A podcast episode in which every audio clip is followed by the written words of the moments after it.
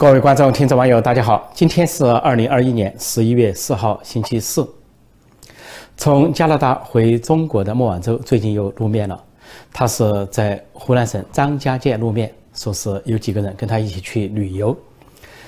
呃，这是十月底发生的事情。那么相关的一些相片和视频显示啊，这个莫晚舟看上去啊是判若两人，衣着非常的朴素啊，不管是。外外衣还是里面显示的内衣啊，都非常的朴素，头发也没有做任何的装饰，甚至素颜示人，啊，裤子鞋啊都是非常简单，给人的感觉就是中国街上任何一个普通的中年妇女或者是农家妇女形象。另外呢，呃，他这次到湖南省张家界，似乎想显示他回到国内并没有失去自由，并不是只能待在深圳、待在华为或者待在他家里，他呢可以去各地旅游。显示他有一定的自由，但是呢，有几个黑衣人跟他是寸步不离。表面上可以说他是同事，但是表情很严峻、高大。那么既可能是同事，也可能介于啊这个便衣之间。因为如果这个莫晚舟在好不容易习近平把他捞了回来，如果在中国国内消失，突然消失，然后离境出走或者出逃的话，那对习近平中共是个大事情，肯定要有人把他给跟住。跟死这人的身份有可能双重，既可能是表面上是华为公司的同事，但实际上也就是中共国安所安排的这些便衣人员，寸步不离。那么这个莫晚舟形象大变呢，跟他在加拿大判若两人。加拿大都知道他是这三年高光时刻，又是时装秀啊，又是豪华秀，又是走秀，一出场就是名牌衣服、名牌衣衫、裙子啊，还有名牌的包包啊，名牌的。呃，项链、首饰等等，穿金戴银，头发也做得非常的精细，化妆也化得非常的啊仔细。那给人的感觉是什么？是一个贵妇出身。啊，本来她在温哥华有两栋豪宅，那么价值是上亿。呃，丈夫和四个孩子都住在那里，三个孩子在加拿大，一个孩子在美国，过着那种奢华的生活。表面上是处于被监禁的状态，实际上是保释在家，千万保释在家。千万家园保释在家，所以每一次出场，那都是无限的风光，是面对记者，进法庭或者回到家，一途都是记者说他趾高气扬。但是这次回到中国之后啊，判若两人，一下这个洋气变成了土气，啊，这个贵气啊变成了就是非常的朴素，而豪华也显得现在变得很庸俗。所以这一切的对照，似乎呢就还原了莫晚舟本人。加拿大的孟晚舟和中国的孟晚舟是两个不同的人，回到中国还原了他的本色，可能他的原先就这么一个人，就是那么的土气，就是那么的庸俗。不过这次孟晚舟亮相最大的看点是他喝得烂醉，啊，可以说是一醉方休的样子，脸红扑扑的，眼睛半睁不睁，出门都要有人扶。原来呢，这个张家界有一个民俗，有个传统，叫做喝南门酒，你去一些。餐厅啊，或者是宾馆，或者是住宿啊，进门前那里摆几碗大酒让你喝，要喝一两碗你才能进去，说是一个风俗，也是一个礼貌，也是显示对客人的啊尊重。大概这个孟晚舟啊，就喝了几大碗酒，所以呢，这个照出来的相片就是呃酩酊大醉啊，一醉方休啊，出门都要有人扶着才能走出来。那么这个也许呢，他这也是他心情的写照，因为呢。表面上获得了释放，得到了自由，回到中国，但是却反而失去了自由，处处被人监控，也不能像加拿大那么走秀了、豪华秀了。因为习近平现在扫荡一切、打击一切，在风头上他也不敢去啊显示他的豪华气派，所以心里很别扭。另外呢，呃，丈夫和孩子还在加拿大，在美国，也心里面充满了这种怀念、想念，啊，地球相隔，呃，远隔重洋。大概这个时候愁思百解，前欢笑，人后凄凉，干脆就来个举杯痛饮，一醉方休，把自己搞得酩酊大醉。啊，一句古话叫“借酒浇愁”，但是完整的古话说“借酒浇愁，愁更愁；抽刀断水，水更流”。所以，莫晚舟自己的心境究竟如何？是凄凉悲苦，还是强颜欢笑？恐怕只有他自己啊，心中有数。最近几天，在中国国内有些不同寻常的现象。那么，一些中国老百姓说说可能要武攻台湾了，马上就要攻打台湾了，似乎台海战争马上就要爆发。这些不同的寻常的现象分几个部分，一个是中国当局啊，就通过商务部发通知，要求老百姓啊囤积粮食啊，囤积蔬菜、肉等等，说是啊保证今年冬天呢的日常生活所需或者是急用所需，这是一个动作。那么大家就出现了抢购潮，各地好似乎呢就好像这个要为一个战争做准备了。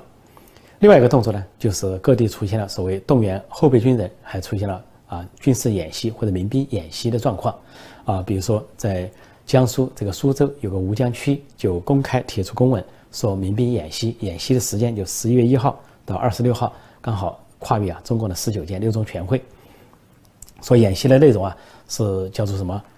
导弹六连，似乎冥冥中也要培养一些掌握导弹的人。然后呢，又说是要穿上迷彩服，戴上迷彩帽，还有这个。呃，迷彩包等等，要显示啊像正规军的样子。另外，有些地方呢，说是发出了后备军人的动员令，要求后备军人做好准备啊，说是现在进入了一级战备状态，啊，要这个随时响应这个党的号召，要招自己的能来之能战，战之能胜等等。那么还有一些现象呢，就是有些城市啊，在搞这些防空演习，甚至发这个所谓的啊。人防什么救急包啊，人防战备包这一类说法，比如说这个山东的济南，还有安徽的合肥都在发这种包，说这种包呢是一种战争时候的救济包，里边呢啊有一些救济的药品、救济的物品、救济的器材等等，所以被战争时候不时所需，那给人感觉也是要打仗了。还有呢，就是甚至于一些军车、坦克在街上大摇大摆招摇过市，比如在浙江杭州啊，说有一些军车经过，而军车上还搭载了坦克，啊，说是大摇大摆、轰轰隆隆的开过去，给人的感觉啊，也是要打仗了。因为这主要在东部一些省份，浙江、江苏，啊，这个安徽、山东出现了迹象，就说因为这些沿海的靠近台湾，似乎呢给人要攻打台湾的架势。由于这些动作呢，给人觉得呢战争气氛很浓厚，以至于呢各地出现了这些物资抢购潮，啊，在北京呢，啊，天津呢，武汉这些大城市啊，就说居民呢八点钟就起来排队去抢购物资，啊，抢购肉啊、蔬菜啊、啊米啊、面啊、呃方便面啊、油啊等等，说是有时候排队啊结账都要等两个小时，还有人说说网上购物已经太慢了，网上购物要等四天货物才能到，来不及了。那么还有呢，说是各地的这些货物啊出现了。啊，货物空空，货架空空，啊，没有货物的情况。比如在江苏常州啊，说出现大量的抢购，说有些老大娘都六七十岁了，说是身上背的盐就是十几袋的盐背在身上，还有的这个老大娘呢，说是推了一些小车，上面就放着几袋的米，而一袋米就是五十斤，这些老太太都能够啊运得动。然后说一些货架已空，还有一些超市的工作人员说很累，说是从早到晚都有客人。然后忙的呢，连午饭都不能吃，啊，从早到晚都在加班加点。然后呢，很多这个商店啊，一些小一点的商店说没货物了，说米也卖完了，油也卖完卖完了，这个菜也卖完了，说是等待进货要好多天，哎，发愁。然后这个呢也带动一些物价上涨，说有些物价上涨了百分之六点五，甚至有的上涨百分之九点二，啊，特别是蔬菜啊、肉类啊都在上涨。那么给人的感觉呢，就是说不仅是。啊，有战争气氛，而且居民本身也很紧张，大家呢必须储备了。当然，就在这个同时呢，中国当面当局呢又发出一些似是而非的东西。啊，商务部发了这个通知，叫大家储备粮食和蔬菜，准备过冬，准备应急。但是后来又假装说，啊，说大家不要误解了，是为了疫情。啊，说是现在疫情重新爆发，啊，德尔塔变病毒所攻陷了中国一半的这个山河，十六个省市啊。沦陷，到处出现了病例，但这些病例并不是那么多，用不着，不至于这么恐慌。比如常州，江苏常州出现了三个病例，就至于全城去抢购吗？在中国找个理由。同时呢，中国在做一些战备动作的时候，有时候又说动员后备军人是谣言啊，是某个微博发的谣言啊，不足以信等等，反正似是而非，让老百姓呢摸不着头脑。那么究竟怎么回事？是不是要攻打台湾了？这个中共这个商务部发的通知什么意思？啊，这个各地各城市做的这些战备动作又什么意思？我认为呢是假动作，是为了掩护十九届六中全会的召开，而且尤其想实现习近平个人的目的，在十九届六中全会巩固他的权利，进而呢在明年二十大赢得连任。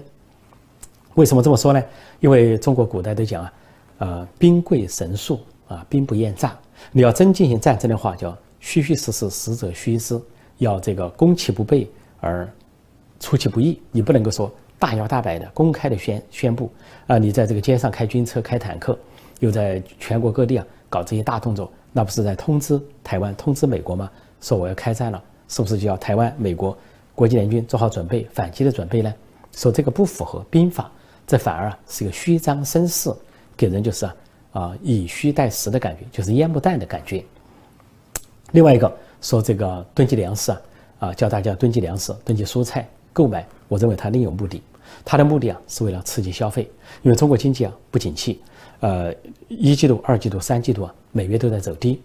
呃一季度说增长百分之十七点八，二季度。公布百分之七点八，第三季度就只有百分之四点九，第四季度更差。但是习近平经济治理失败，怎么开六中全会，怎么开二十大呢？要制造一点成绩，那就要刺激内需，因为现在不能靠外贸了，外贸在萎缩，越呃越来越多的国家取消对中国的贸易最惠国待遇，关税增加了。另外呢，这个生产链、生产线、呃供应链都在转移，转移到印度和东南亚国家，外资也在撤离，你靠外贸外资靠不住了。你靠所谓内循环，内循环就是内需。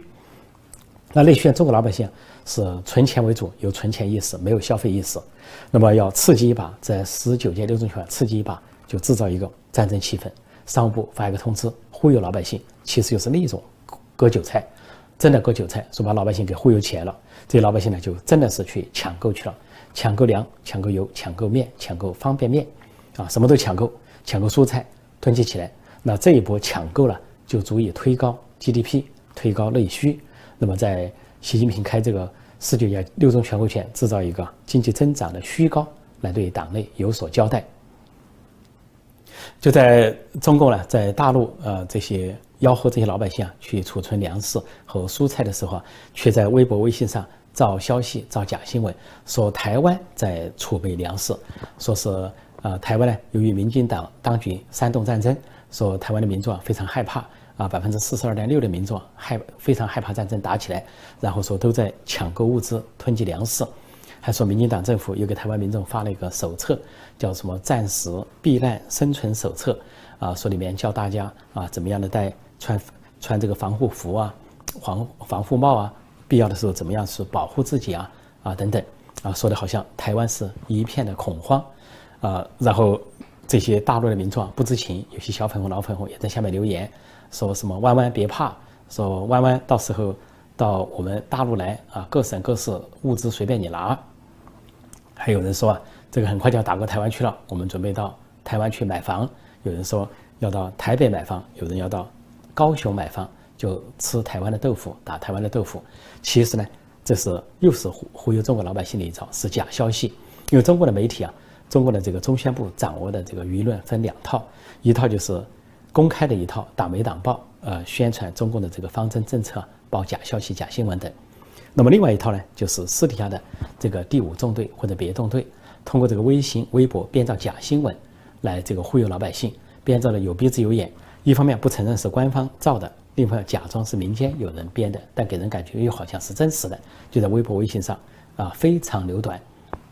实际上。这个中共在微博、微信上告这个假消息啊，跟台湾的情况完全相反。因为台湾的民众啊非常安定，即便是中共的军机军舰一再的扰台，甚至，呃，中中共国庆前后十一月的时候，十月一号前后啊，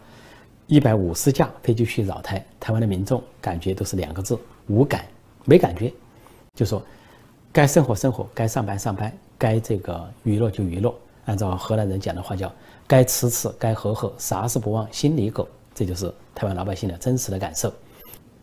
而台湾的真实民调是什么呢？一方面有百分之六十七的台湾民众，就三三分之二的台湾民众对中共这种威胁啊这些动作小动作非常的反感。另外呢，百分之六十五以上的台湾民众坚信美国会协防台湾，国际社会会协防台湾，所以台湾民众呢反而有充足的信心啊，不仅自卫，而且跟国际联军啊联合自卫反击中共。说台湾那边根本没有出现，没有出现什么抢购物资。啊，也没有啊出现什么呃领取什么急救啊物资这些事情啊，也没有出现任何的恐慌心理，非常的安定，安居乐业，在一个民主的社会、正常的社会安居乐业。把真实的情况反过来描述啊，制造假新闻、假信息，是中共宣传部门的惯技，以至于啊这一套连小粉红、老粉红都上当了，而且上当不浅。那么搞这个战争动作、假动作，还有一个目的，习近平还有一个目的就是挽回面子、找台阶下。因为中共呢给台湾画的红线太多了，底线太多了。说军机、美国军机降落台湾，那就要开战；又说是美国军人出现在台湾，那就要开战；又说是台湾自己宣布了什么，中国就要开战。结果呢，现在都发生了。啊，美国的军机呢，在六月份、七月份连续三次啊降落台北机场、松山机场。然后呢，美国军人多次出现在台湾，不仅是。五月份呢，有这个合成旅从阿富汗转进的合成旅出现在新竹，后来呢又说美国的军人在台湾参与轮训国军，数量不详。最后连台湾总统蔡英文都出来公开承认了，承认两点：第一点，证实有美军在台湾的存在，但是人数不详啊，没有说人数，用外交辞令说没有外界想象的那么多，给中共一个面子。另外呢，蔡英文还说表示坚信，首次表示坚信美国会协防，而拜登呢也在几个场合。装作无意说出了，啊，美国有义务协防台湾这个话，说这个搞得中国呢就已经没台阶下了。按照《环球时报》总编胡锡进说的话，说该说的已经说了，该警告的已经警告了，就剩下就是行动了。还说叫大家要相信国家，主动权在我们这边。所以相信国家，就相信政府，相信习政权。就说连胡锡进都不好意思再画红线、再画底线了，就只好说你看着办吧。也就是说，习近平的举动啊，可能引起了党内的不满，也引起了小粉红、老粉红的失望。啊，民族主义和共产民族主义、爱国主义是他的一张牌，不能退啊，所以他要煽动起来。这个时候，他就要找一个台阶下，就表示啊，我并没有放弃攻打台湾，我在做动作。你看，我在全国各地搞演习、搞战备啊，搞这个紧急的动员，搞后备军人的动员，还中共高层军委还发了一些命令，要暂时终止一些平时的法规。啊，应付战争需要，由军委主席负责制，到时候再来签署，摆出一副要打台湾的样子，就使人觉得啊，这个一些习近平上任的煽动的民族主义、民粹主义还有市场，就觉得等习近平还是一个政治强人，只有他在位才能够解决台湾问题，仿佛攻打台湾、武统台湾、统一台湾是天大的事情，比国计民生还要大。这一套忽悠中国老百姓。恐吓台湾的假动作，实际上是一种阿 Q 形态，鲁迅笔下的阿 Q 形态，就是阿 Q 去威胁王胡，结果被人家啊还了一耳光，或者说去威胁小弟，又被人家赏了一记老拳。这个阿 Q 呢是啊扶着被打红的脸啊，远看着这个王胡和小弟的离开，心里开始很气恼，觉得呢没有威胁了对方，还被对方打了，心里是可想而知有多么的这个羞耻。但是想来想去，一会儿又想通了，啊，觉得呢自己至少把这个王虎和小弟气得要命，啊，另外呢，这个王虎和小弟毕竟走了，自己呢想一想，这个又在精神上战胜了对方，叫精神胜利法，这是鲁迅笔下典型的阿 Q 心态。所以现在习近平啊，习当局所搞的这一套就是这样，我把你台湾没办法，我说台湾战争要打打不起来，我也很怕老美，但是呢，我不能就这么认输，我还要继续搞一些假动作。甚至在国内折腾自己的老百姓，啊，翻天倒地。一会儿是叫大家囤积粮食、囤积蔬菜，一会儿大家搞搞大家搞这个战备、搞防空演习等等，折腾半天，给人的感觉呢，自己还有面子，自己还居高临下，掌握主动权，随时可以去打台湾，就跟这个阿 Q 随时可以去打击王虎或者小弟一样。就这次老百姓的恐慌啊，抢购粮食啊。抢购油、抢油和面、蔬菜，就表明了老百姓应该想一想，要不要战争？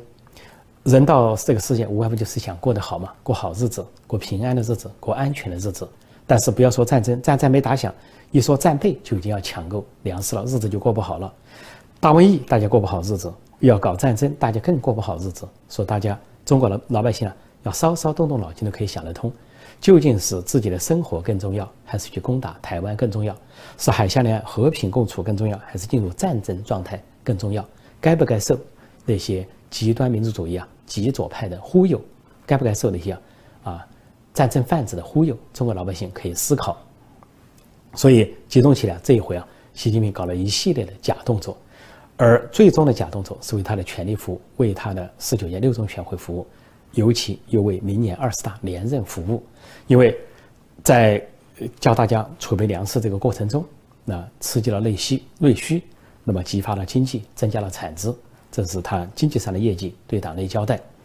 耍了一招让老百姓上当。另外呢，搞了一些假动作，又挽回了自己的颜面啊，在台海问题上还没有失败，或者说没有被美国和日本呃，美国、日本和台湾所吓倒，国际联军所吓倒，似乎还在积极的备战，随时准备开打，继续忽悠大气，忽悠大家，统一之战，武攻台湾一定会打。而怎么打？忽悠到什么时候？至少忽悠到，短的话忽悠到十九届六中全会开完，远的话忽悠到明年二十大开完，那再看到底打不打台湾。如果自己宝座坐稳了，也许这个事就渐渐的放下了，不提了。所以啊，搞了这么多假动作，释放了这么多烟幕弹，最终呢是为十九届六中全会奠基铺路，是为习近平个人权利服务，以一己之私，以个人的官隐权欲啊。忽悠十三亿民众，愚弄天下苍生，这才是习近平真正的盘算和目的。好，今天我就暂时讲到这里，谢谢大家收看收听，再见。